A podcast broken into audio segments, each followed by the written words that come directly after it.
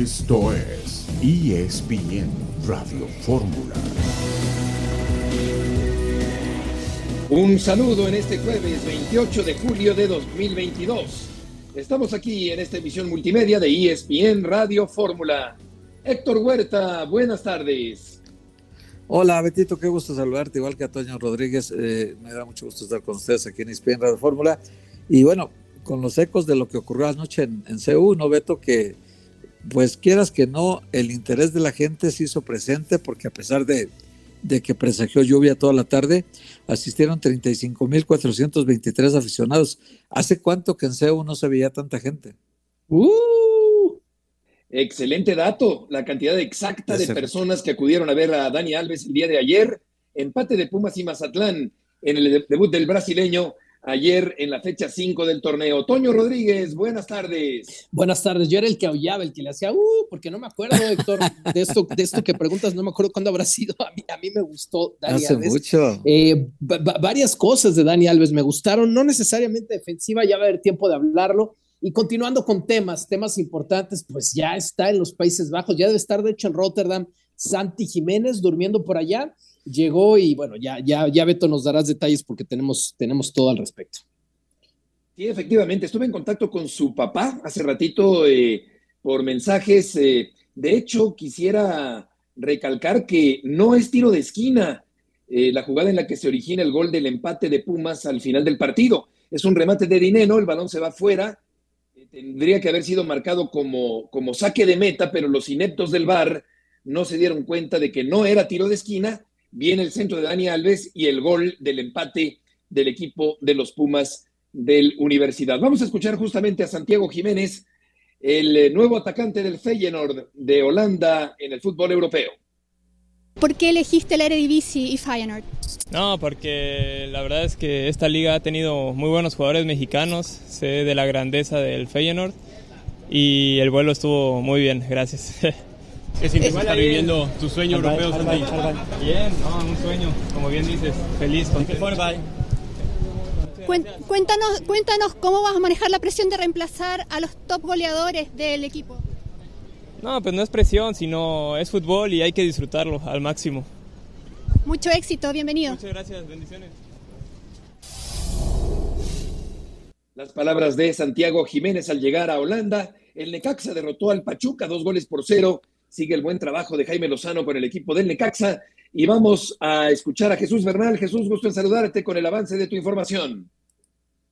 Saludos Beto, buena tarde. Platicaremos de las Chivas que no conocen la victoria dentro de la Liga MX y la opinión del profe Ricardo Cadena sobre el debut de Santiago Ormeño. Esto y más lo platicamos en un ratito. Sí, el Guadalajara no sabe ganar. Eh, Ormeño perdió una oportunidad de anotar y desafortunadamente para él cometió el penalti que derivó en el empate del equipo del Querétaro el día de ayer. Adriana Maldonado, tienes un avance de tu información. Saludos Beto, un día después de haber empatado ante el Mazatlán en la cancha del Olímpico Universitario, los Pumas no tuvieron descanso. Han retomado los entrenamientos en cantera de cara a lo que será su próximo compromiso ante Rayados de Monterrey. Detalles más adelante. Gracias Adriana. Aquí habrá que ver, eh, Héctor, qué tanto eh, Dani Alves puede soportar el calor y la contaminación de la Ciudad de México en un horario inclemente como el de las 12 del día para el próximo fin de semana. Sí, Beto, estuvo, estuvo muy extraño que el técnico haya decidido mantenerlo a los 90 minutos porque acaba de llegar a México, tiene unos días, pocos días que llegó a México, eh, teóricamente estaba de vacaciones en París, pero bueno, al final de cuentas eh, es un atleta, Beto, y se demostró ayer que es un atleta, eh, que se ha cuidado mucho porque no llegas a los 39 años físicamente entero como se ve él todavía. Claro, lógico, su nivel fue disminuyendo conforme avanzaba el cansancio, pero de cualquier manera me parece, yo he visto muchas críticas hoy, pero a mí me pareció que alborotó la gallera en la tribuna, fue muy espectacular todo y vamos a la pausa. un buen debut. Volveremos enseguida.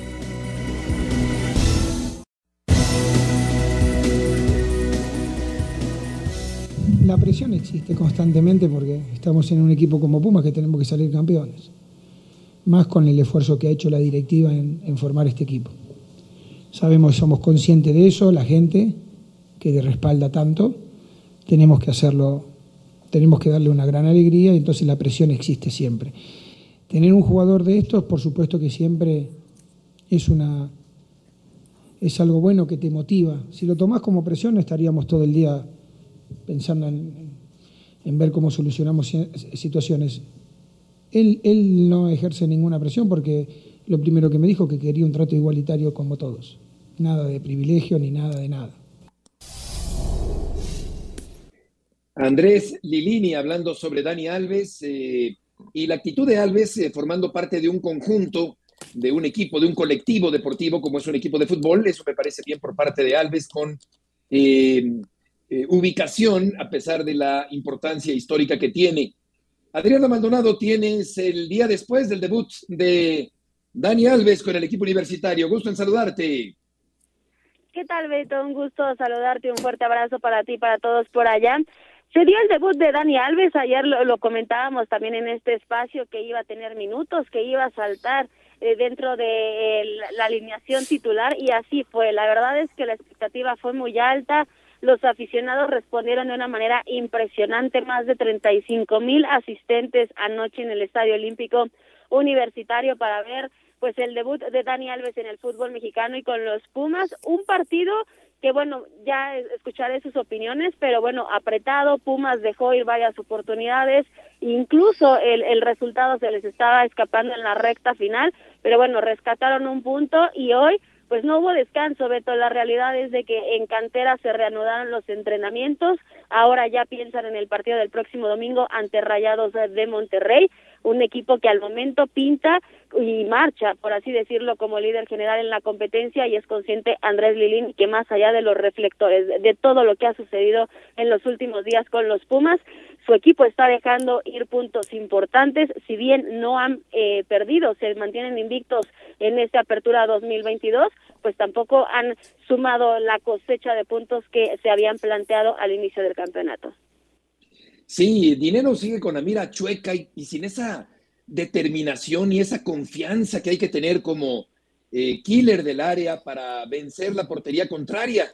Eh, eso en el caso de Dinero. ¿Se ve factible, Adriana, que Alves juegue de inicio el próximo domingo contra el Monterrey?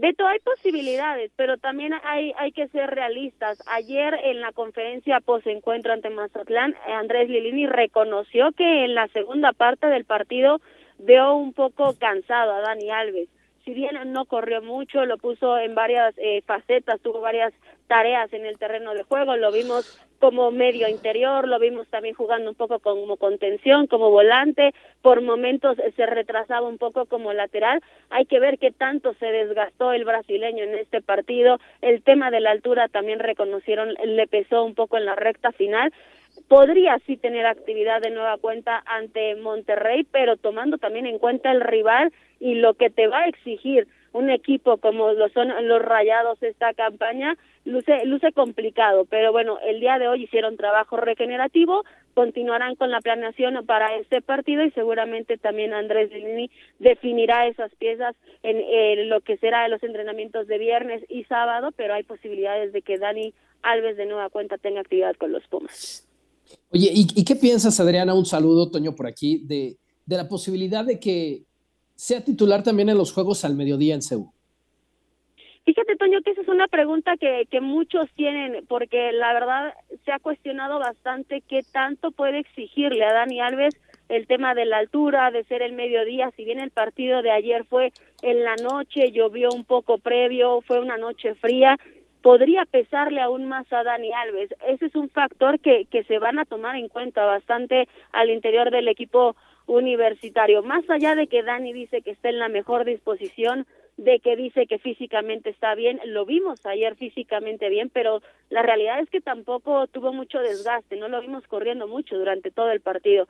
Las condiciones van a ser diferentes el próximo domingo al mediodía en CEU por el calor, por el estadio, por cómo es el rival, lo que te va a exigir. Entonces, también son cuestiones que al interior del cuerpo técnico y al interior del grupo son conscientes de ello. Por eso, Toño, insisto, podría tener minutos, pero al momento no lo aseguraríamos de nueva cuenta dentro de la alineación titular.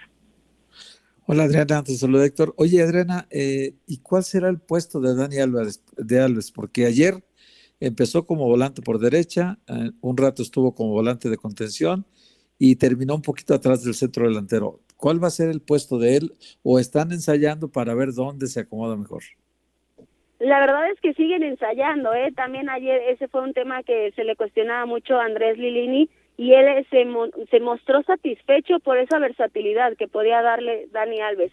Si bien no lo quiere poner en estos partidos, al menos de lateral, que es su posición original, eh, a él le gustó, al estratega argentino le gustó un poco más la tarea que hizo en el medio campo, allá acompañando tanto a Leo López como a Igor Meritao, teniendo también esa profundidad un poco al frente, esos balones que destacaba mucho Lilini que, que le filtraba precisamente a Gustavo del Prete, también a Eduardo el Toto Salvio, incluso a Dineno tuvo por ahí varios destellos, entonces él por, por ahora considera Andrés Lilini que en el medio campo podría funcionarle mucho más Dani Alves, pero insisto, tendrá también que ir viendo la evolución del propio jugador con el paso de las jornadas.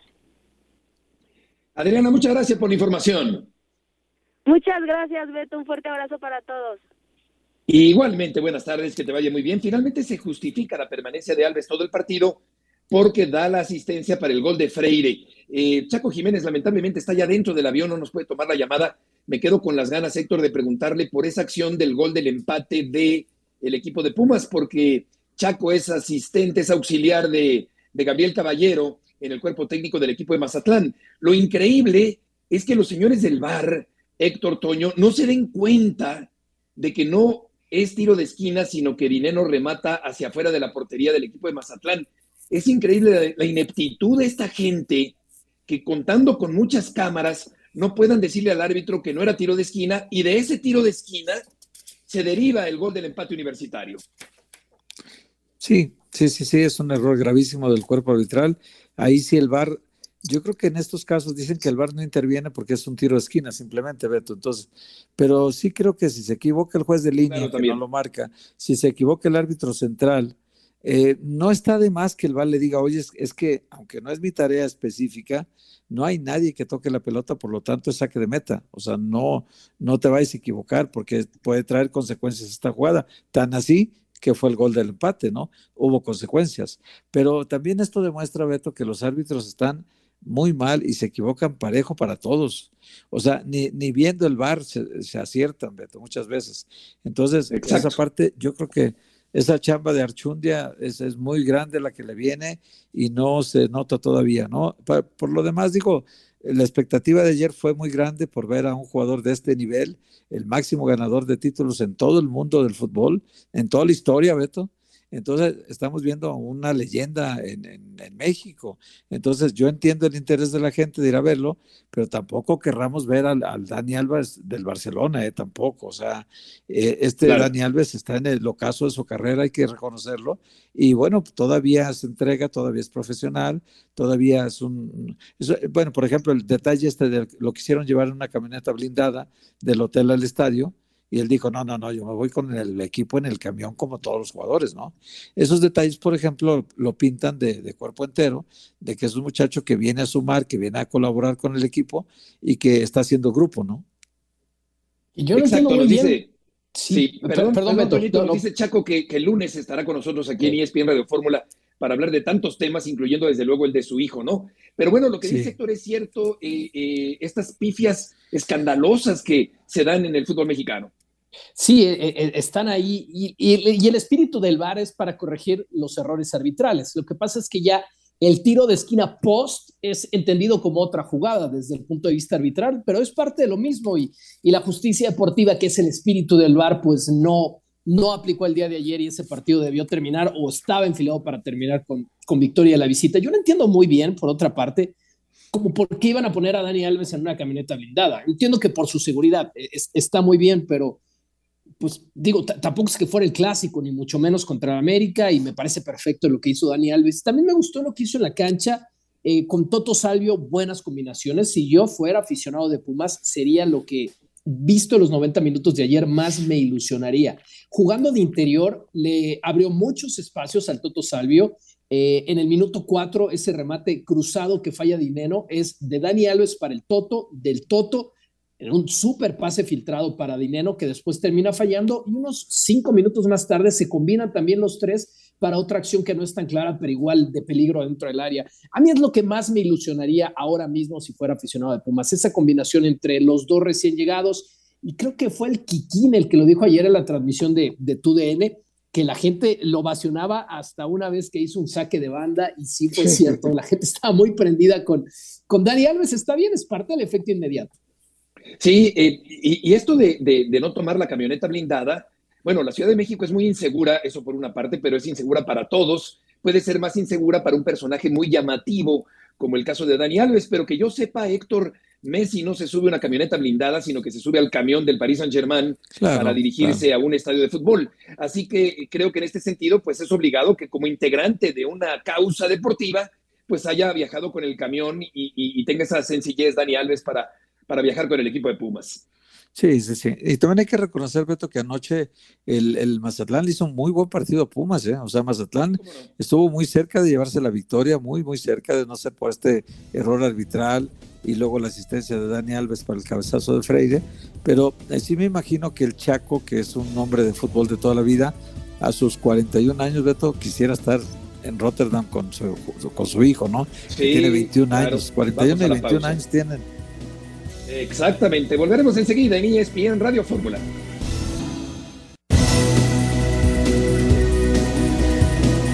De regreso en esta tarde en ESPN Radio Fórmula, dejamos atrás el tema de Dani Alves y su presentación el día de ayer con el equipo universitario. Puma se ve beneficiado por un córner que no era el día de ayer y Dani Alves con ese buen toque de balón que tiene privilegiado manda un buen centro y viene el remate de Freire para el empate anoche en el Pedregal.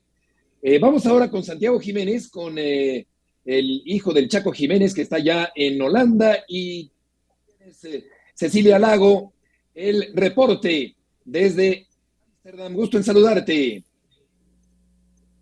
Los saludo desde el aeropuerto de Schiphol, donde tuvimos la llegada de Santiago Jiménez en un vuelo que después tuvo algunas complicaciones acá porque es pleno verano y muchísima gente y la línea para control de pasaporte realmente demoró muchísimo. Así es que una hora después del aterrizaje pudimos eh, verlo, saludarlo y hablar un poquito con él, no mucho, pero esto es lo que nos dijo eh, antes de subirse a la van que lo está llevando a Rotterdam para hacerse los exámenes médicos y luego firmar el contrato porque debería ser presentado, si todo eso va bien, el día sábado en conferencia de prensa. Escuchemos lo que dijo Santiago Jiménez brevemente a su llegada. ¿Por qué elegiste el Eredivisie y Feyenoord? No, porque la verdad es que esta liga ha tenido muy buenos jugadores mexicanos, sé de la grandeza del Feyenoord y el vuelo estuvo muy bien, gracias. ¿Qué significa estar viviendo tu sueño europeo, Santi? Bien, no, un sueño, como bien dices, feliz. Cuéntanos, cuéntanos cómo vas a manejar la presión de reemplazar a los top goleadores del equipo. No, pues no es presión, sino es fútbol y hay que disfrutarlo al máximo. Mucho éxito, bienvenido. Muchas gracias, bendiciones. Ahí estaban las breves pero primeras palabras de Santiago Jiménez acá en Países Bajos en su bienvenida, en medio también de la expectación de los medios. Y por cierto, eh, creo que está bien que él diga que no siente la presión aún en realidad, porque en realidad a Feyenoord se le fueron los cuatro principales delanteros que entre ellos marcaron 80 goles en la última temporada y ninguno de ellos ya sigue eh, con Feyenoord, por lo tanto la presión y la expectativa que hay sobre él en este momento, tanto de los hinchas como de los medios, es enorme. Así es que, bueno, él tendrá que disfrutar y jugar con su mejor fútbol sin duda y mm, hacer honor a la fama que lo trajo acá en su salta a Europa, también a ver si finalmente se gana un puesto en la nómina del Tata Martino para ir a Qatar, porque ciertamente algo de eso hay tras su decisión de venir a Feyenoord y a la Eredivisie, donde tantos mexicanos han triunfado también y han despegado a mejores ligas también o a equipos o a clubes más grandes donde pueden seguir su desarrollo. Vuelvo con ustedes, compañeros, desde Schiphol nuevamente, al aeropuerto de Ámsterdam, donde hemos recibido a Santiago Jiménez. Cecilia, muchas gracias por la información. Cecilia Lago, allá en los Países Bajos, con la llegada de Santiago Jiménez al fútbol de Holanda. Toño nos hacía ayer, Héctor, un acercamiento muy interesante a este Feyenoord, un equipo importante, puntero en Holanda, no el más importante, pero sí un equipo muy importante en, aquella tierra tan futbolera. Y te preguntaría, Héctor, ¿qué es eso que tiene que mejorar eh, técnicamente Santiago Jiménez para consolidarse como una realidad ya del fútbol mexicano? Pues mira, Beto, eh, como comenzó muy joven, a los 15 años, debutó eh, en un partido que su padre estaba jugando también. Entonces eh, jugaron los dos juntos, son un amistoso. Y desde los 15 años para acá ha estado jugando con Cruz Azul. Claro que no con la, con la frecuencia que lo está haciendo ahorita, que era prácticamente titular ya del equipo. Es una lástima lo que hizo Juan Reynoso con él el año pasado. Desperdiciar un año del talento de este joven fue terrible. y yo creo que tiene que mejorar mucho en la parte del disparo con la derecha, Beto. Es un jugador zurdo, zurdísimo, pero también creo que la pierna derecha eh, no ha sido tan contundente eh, porque cabecea muy bien, Beto. Es un jugador que por alto es un jugador muy eficiente, tiene un 82 de estatura. También tiene que mejorar eh, su peso, Beto. Pesa 69 kilos y creo que para, los, para, el, para la competencia allá, que es con su 1,82, Ah, tendría que andar en 78, 77, 78 kilos. esas dos partes me parece que tiene que embarnecer en la parte física y en la parte futbolística mejorar mucho el uso de su pierna izquierda, en su pierna derecha, perdón, la, izquierda de él es la derecha de todos nosotros, ¿no? En, fin, este, creo que esas partes las tendría que mejorar. Eh, y llega un equipo que efectivamente, bien lo decía ahorita nuestra eh, compañera, nos, nos daba la información de cuatro bajas, pero además hicieron bajas a Luis Fernando Sinisterra, eh, lo vendieron en 22.5 millones de euros a Leeds, luego a Tyrell Malasia lo vendieron en 15 millones de euros al Manchester United. O sea que este equipo le haya bien al asunto holandés de comprar barato y vender caro, ¿no? Porque el, 50% de la carta de Santiago les costó solo 4 millones de euros, ¿no? Contra lo que ellos compran barato y siempre venden caro, ¿no? Exactamente. Ahora que decía Héctor eh, del cabeceo, Toño, en el doblete frente a Puebla hay un remate de cabeza del fin de semana anterior estupendo, la forma en que se eleva eh, muy a tiempo, mide la trayectoria del balón, el viaje de la pelota, el giro del cuello y la dirección del remate también muy importante. Así que en el cabeceo luce eh, Santiago Jiménez eh, como lo demostró el fin de semana anterior. Ese gol puedes notar tres cosas. Uno, la ambición. Dos, la confianza. Y tres, por supuesto, la técnica, ¿no? Peláez, Borghetti, Omar Bravo remataban así y ahora también lo hace Santiago Jiménez. México ha tenido grandes rematadores de cabeza. Ojalá este pueda tocar eh, los lugares que tocaron las carreras de los tres que acabamos de mencionar. Curioso ese debut que dices a los 15 años, Héctor. Lo, tengo muy presente. Fue en Houston, un amistoso que perdieron contra Pumas. Eh, meten, a Santiago en el segundo tiempo y, y, escuchen esto. A los cinco minutos de que lo meten, él provoca un penal. El pollo Saldívar lo derrumba y penal a favor de Cruz Azul. Se fractura la clavícula en esa jugada. Lo tira su papá y ah, falla el penal Chaco Jiménez. A pesar de esa, de esa, de, esa secuencia desastrosa, yo creo que ni el título con Cruz Azul, ni irse a Feyenoord, ni seguramente estar en su primera Copa del Mundo como familia eh, en diciembre, va a superar, creo yo, en el corazón de esos dos. Si no estoy el lunes, Beto, por favor, pregúntaselo al Chaco. El hecho de, haber jugado juntos eh, es lo que yo Oye, Oye, también, también, Hermosillo acabó cabeceando muy bien. Bueno, Juan claro, Castillo, te acordarás, Héctor, en los años 70, qué bien cabeceaba con el curtidores. Oye, también pasó eh, Héctor por la trombosis, ¿se acuerdan? A los 17 años, algo que puso en riesgo la carrera deportiva y hasta la vida de Santiago Jiménez. Sí, es una, es una vida muy, muy a la carrera, pues a los 21 años que se va a Europa es cuando su padre lo tuvo. Nació a los 21, tenía el Chaco 21 años cuando nació su hijo Santiago en Buenos Aires. Ya jugaba fútbol profesional el Chaco. Él nació en Chaco, Argentina, por supuesto, en un pueblito. Eh, pero la, cuestión es que hay, tantas cuestiones tan curiosas. Él entró por el Cubo Torres, que había sido una gran contratación de Cruz Azul cara. Y, lo tenía, y él entró de ah, cambio ese día que, narra Toñito, entra de cambio por el Cubo Torres y, juega con su padre. Son de esos casos, pues, que muy pocas veces se dan que el padre y el hijo pueden jugar juntos, ¿no? Creo que el último fue Fernando Arce con su hijo también. En fin, eh, pero, pero es un caso muy, muy curioso el de, Santiago. Yo lo veo con mucha ambición, Beto, con unas ganas de trascender, de, de triunfar, de hacer una carrera exitosa en Europa que yo, yo creo que fue al, fútbol adecuado, a, Holanda, eh, un fútbol plataforma, igual que Portugal, ¿no? Que son, no es las grandes ligas, no, no te exigen tanto, y vas aprendiendo y vas adaptándote. Eh, tiene que aprender el idioma pronto porque no es fácil, porque los que han ido para allá dicen que la pasaban muy difícil, sobre todo para comer, porque van a restaurantes y no saben qué pedir, Entonces, dicen que, que, la pasan muy difícil. No sé si este chico sepa inglés, supongo que algo le entenderá y podrá entenderse por ahí, porque también en Europa, en muchos países, no creas que hablan el inglés ni les gusta tanto, Beto. Eh, entonces, muchos países de Europa prefieren el español que el inglés para, para entenderte, pues. Sí, sí. Oye, eh, sí, bueno, le fue remover un coágulo, ahora que comentábamos esto de, de Santiago Jiménez, de aquel debut tempranero, muy joven, eh, y, vamos a ver cómo le va 17 años, me parece. en Holanda. 17 años, sí, sí, impresionante, una trayectoria muy interesante de Santiago Jiménez. Vamos a ir contigo, León Lecanda, porque parece que eh, viene ya el mellizo de refuerzo para el equipo cementero. Gusto en saludarte.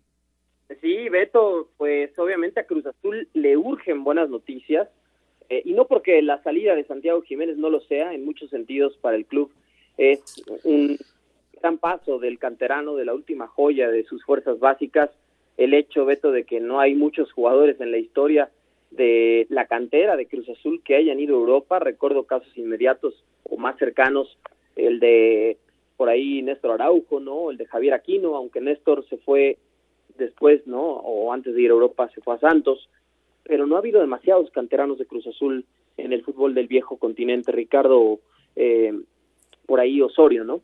Eh, lo que sí te puedo decir, Beto, es que Cruz Azul espera ya a Ramiro Funes Mori, quizá en un par de días, a más tardar, al mellizo, que se integre, y ojo, ¿no? Porque ahora la mala noticia del día es que podemos confirmar que Alejandro Mayorga estará entre cuatro y seis semanas fuera por un desgarro eh, de más de un centímetro en el muslo izquierdo, Beto. Y estas noticias, bueno, ante un plantel corto, pues evidentemente preocupan en la interna para un equipo que no inició bien el torneo.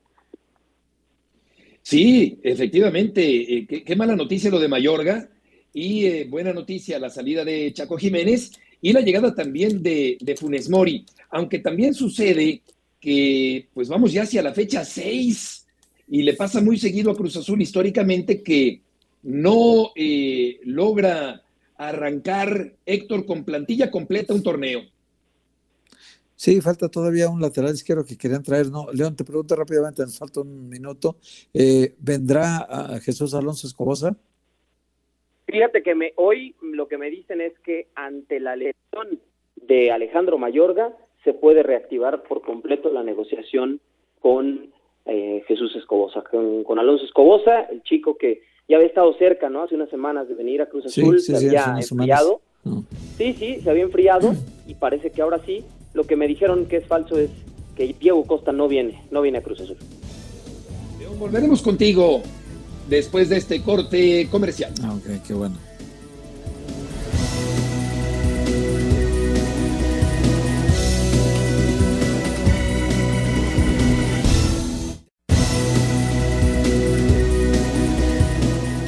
De regreso de ESPN Radio Fórmula y Carneiro está ya registrado, León, para poder jugar con la máquina cementera.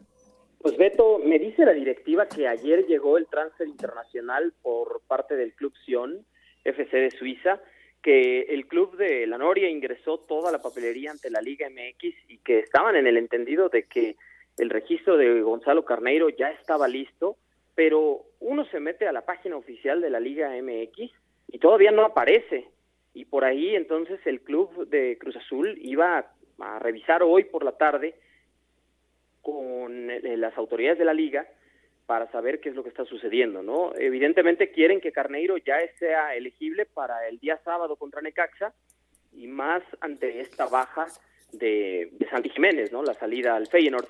Ahora, pues estará ahí, ¿no? El puesto de nueve, entre lo que puedan aportar Iván Morales, Gonzalo Carneiro, Cristian Tabó, que puede jugar como punta, Ángel Romero, que también puede jugar en esa posición, pero propiamente centro delantero de las características de, Santi Jiménez, me parece que el único que se asemeja, y, sí hay una distancia grande, es el chileno Iván Morales, que no ha sido del todo del agrado de, del técnico Diego Aguirre. León, te mando un abrazo. Se va Jaime Ordiales a la federación y digo, no, no, no le estoy echando la culpa tampoco, pero no es como que el tema de refuerzos se quedó perfecto en Cruz Azul y mucho menos a tiempo. No, para nada, Toño, no, la realidad es que han llegado tardísimo los refuerzos. Creo que se han enfrentado también como a muchos temas administrativos, ¿no? Eh, por ahí, de repente el cambio de razón social, el modificar todos los contratos, que si no llega el transfer, que si de repente los abogados revisan minuciosamente cada cláusula de los contratos, eh, pero mientras otros equipos, eh, al aficionado o incluso a nivel periodístico, pues bueno, suena todo a pretexto, ¿no, Toño? Porque la realidad es que a Cruz pues Azul le han llegado tarde los jugadores y cuando ya están aquí no tienen el registro, como fue el caso de Carneiro, que viajó a San Luis en la semana y definitivamente no pudo jugar contra el Atlético. Y, piénsalo así, León. Perdón, piénsalo así, diciendo que, que suena pretextos, porque Pumas trajo a Dani Alves, ya jugó Dani Alves y Cruz Azul no puede poner a jugar a Carneiro. el único que ha jugado de las incorporaciones es Rotondi, ¿no? Y ya se fueron eh, cinco jugadores de la plantilla, eh, contando ahora Santiago Jiménez, que estaba en el torneo pasado y se ve un equipo corto, eh, corto de plantel. Ahora la baja de Alejandro Mayorga, que lo estamos confirmando de forma exclusiva también aquí en ESPN Radio Fórmula, pues es una ausencia que será muy sensible, ¿no? Una defensa que no tiene muchas alternativas y si al club no empiezan a llegar refuerzos como podría ser Alonso Escobosa o como podría ser algún delantero en el caso de tratar de reemplazar a Santi Jiménez, pues van a tener que empezar a echar mano de las fuerzas básicas porque no hay más, Toño, no hay más sector. Oye, León, eh, yo te quiero hacer una pregunta. Tú, tú conoces bien cómo opera ahorita la nueva directiva de Cruzul y yo de alguna manera entiendo lo de Jaime Ordeales que le ha costado un poco más de trabajo, porque antes era pues muy manirroto el equipo, ¿no? O sea, ¿cuánto? Ah, tanto, y el promotor tanto, y el otro promotor tanto. Como que ahorita están cuidando muchísimo, no solamente los pesos, los centavos en el, en el grupo, y si tú te das cuenta, ya ves que ahorita hay forma de enterarse de los salarios de los jugadores en todo el mundo. Y si tú ves, por ejemplo, estoy viendo una lista reciente que están haciendo una, una compañía que se llama Salary, Salary algo así, eh, compañía mundial, que te, te, da los salarios de todo el mundo. Pero Jesús Corona, que lo sabemos nosotros, coincide, gana un millón quinientos trece mil setecientos noventa y seis dólares al año. Pero este salario contrasta con los treinta mil doscientos setenta y cinco al año que ganaba el Chaquito Jiménez, o sea, tres mil dólares al mes. O sea, contra 125 mil, 130 mil dólares al mes de Corona que no juega. O sea, ¿a, qué voy? A que ha tratado de meter mucho orden esta directiva en la parte administrativa y si revisamos los sueldos del año pasado, prácticamente los jugadores más caros se han ido del equipo, este León. Sí, sí han venido saliendo y también hay que entender que está como en un periodo de transición, ¿no? Cuando se acaba el proyecto de Juan Reynoso, se trae a Diego Aguirre con esa intención de también irle bajando el promedio de edad al equipo ir tratando de dar salida a esos jugadores ya con muchos años en la institución, que de una u otra manera cumplieron porque sus nombres quedarán inscritos con letras doradas del 30 de mayo del 2021 con la novena estrella, pero sí ir bajando el promedio de edad también te ayuda a reducir la nómina, ¿no? Porque los jugadores de mayor edad normalmente son los que tienen los salarios más altos. Sí. León, muchas gracias por la información. Gracias a ustedes, muy buena tarde.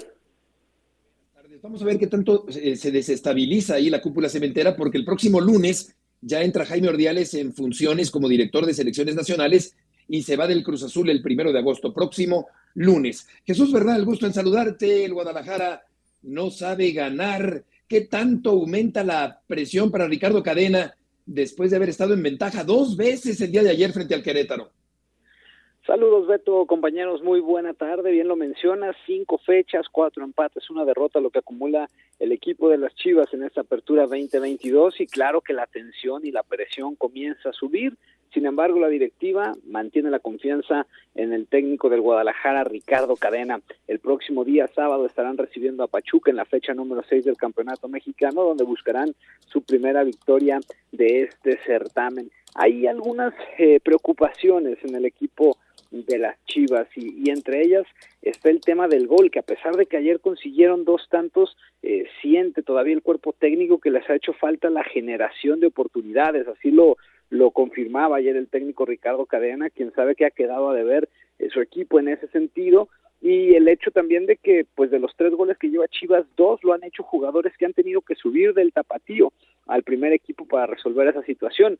El caso de Sebastián Pérez Buquet que marca el día de ayer y del Tepa González que hizo gol en el partido contra el equipo de Santos Laguna. El único que no viene de tapatío que ha marcado es Alexis Vega que lo consiguió también el día de ayer por la vía penal. De hecho, el equipo regresó ayer después del partido contra Querétaro vía terrestre a la ciudad de Guadalajara recibieron la mañana libre, tomando en cuenta que llegaron por ahí de las 4 de la mañana más o menos, y a las 5.30 de la tarde está programado el entrenamiento de este día para recuperar jugadores y comenzar a preparar lo que será el partido contra Pachuca, Beto.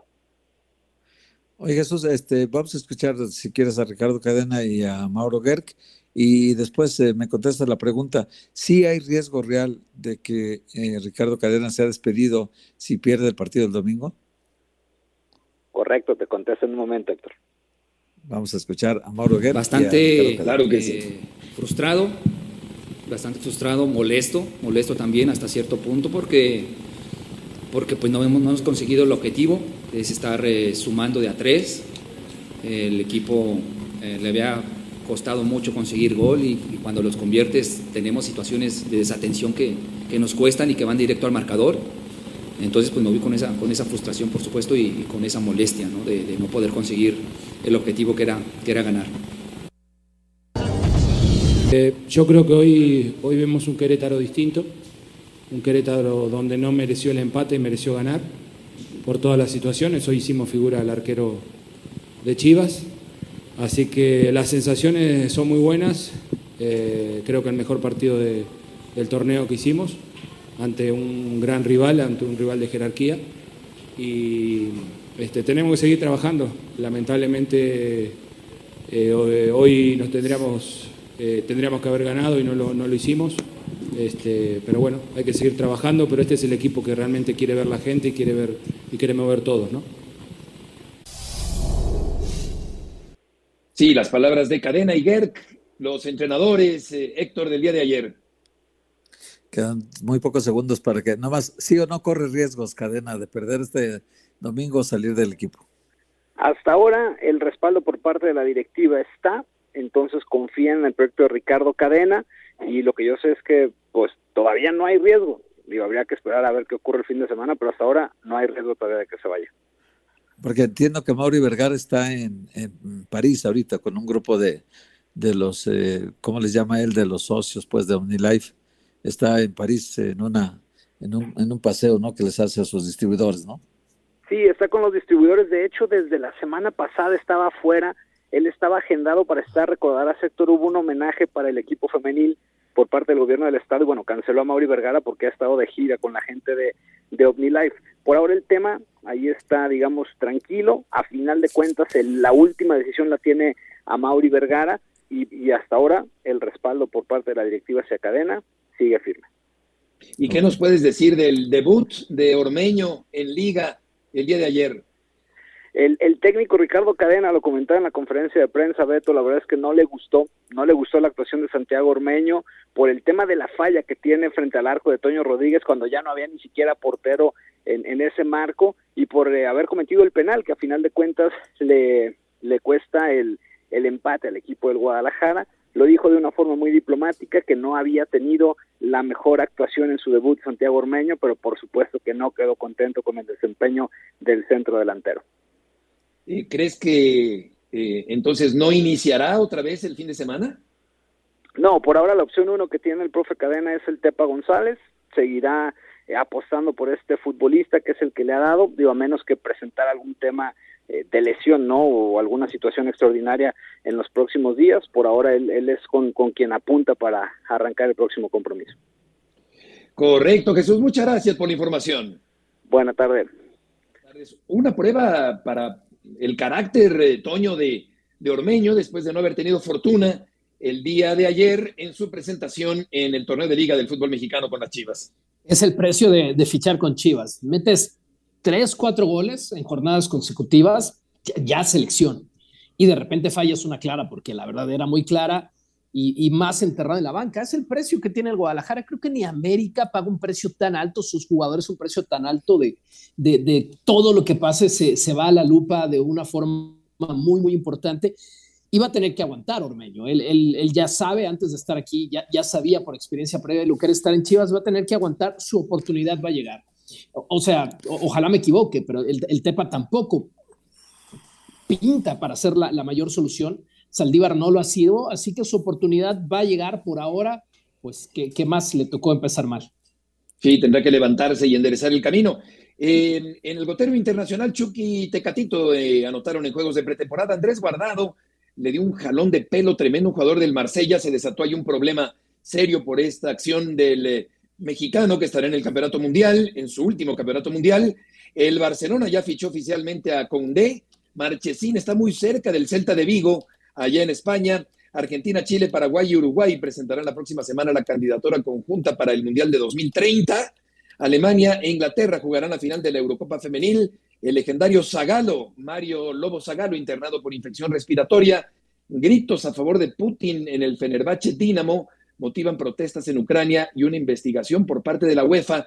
Y con respecto a lo que provocó, em, quiero decir, a lo que publicó el fantasma, el, periodista del espectral apodo, que fuera nuestro compañero, eh, es un tema que platicamos anoche durante la transmisión del partido entre Pumas, Tabasco y Zacatecas, porque aquí Héctor, eh, según la investigación del fantasma, había vencido ya el permiso de trabajo como residente temporal del Arcamón, el técnico del Puebla. Y en caso de, de que este permiso haya vencido, esto quiere decir que seguía trabajando de manera irregular y como el entrenador forma parte de la alineación de un equipo de fútbol, esto acarrearía problemas muy serios, pérdida de puntos, pérdida económica del equipo del Puebla, pero ayer publicó el Puebla sin un eh, papelito que lo comprobara que sí está en regla la presencia como en extranjero que trabaja en México de Nicolás Larcamón.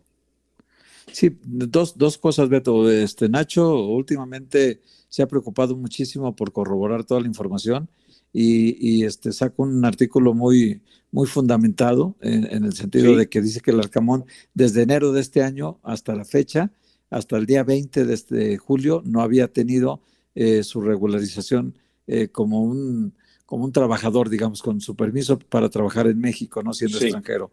Entonces, eh, aparentemente el haber actuado durante estos siete, ocho meses al frente del, del Puebla, en teoría se hubieran tenido que considerar alineaciones indebidas todas las veces que estuvo en la banca.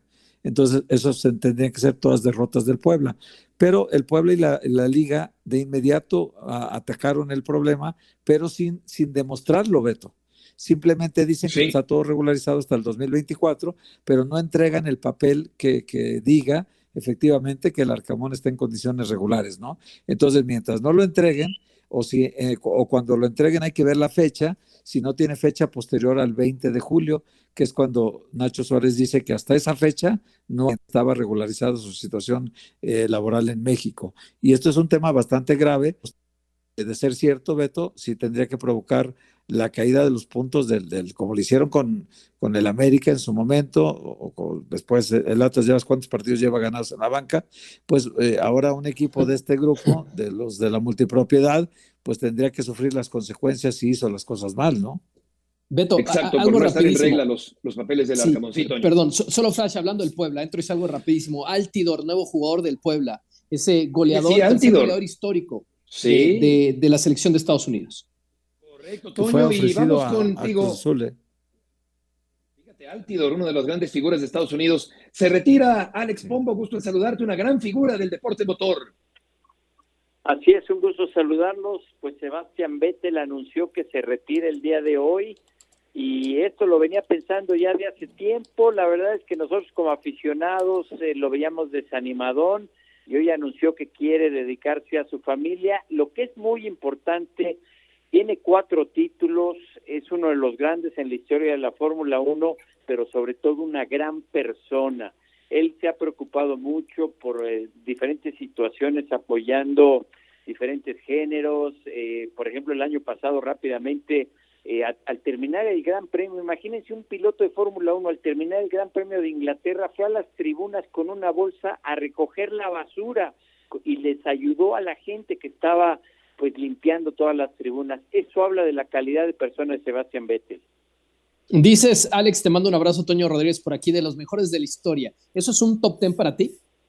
Eh, mira, está la controversia, inclusive lo platicaba hace un momento con uh, algunos compañeros, y para mí sí, te voy a decir por qué. Porque tiene cuatro títulos. Ganar cuatro títulos no es nada fácil. El por qué no se pone a lo mejor dentro de esos diez, porque no es un piloto controversial, porque no es un piloto que haya dado mucha polémica, es, no es un piloto que eh, tuviera situaciones negativas, pero yo sí lo pongo dentro de los diez mejores. Oye, Alex, ¿y, y por qué esta caída en, en, resultados cuando él tuvo un tiempo que fue dominante en la Fórmula 1?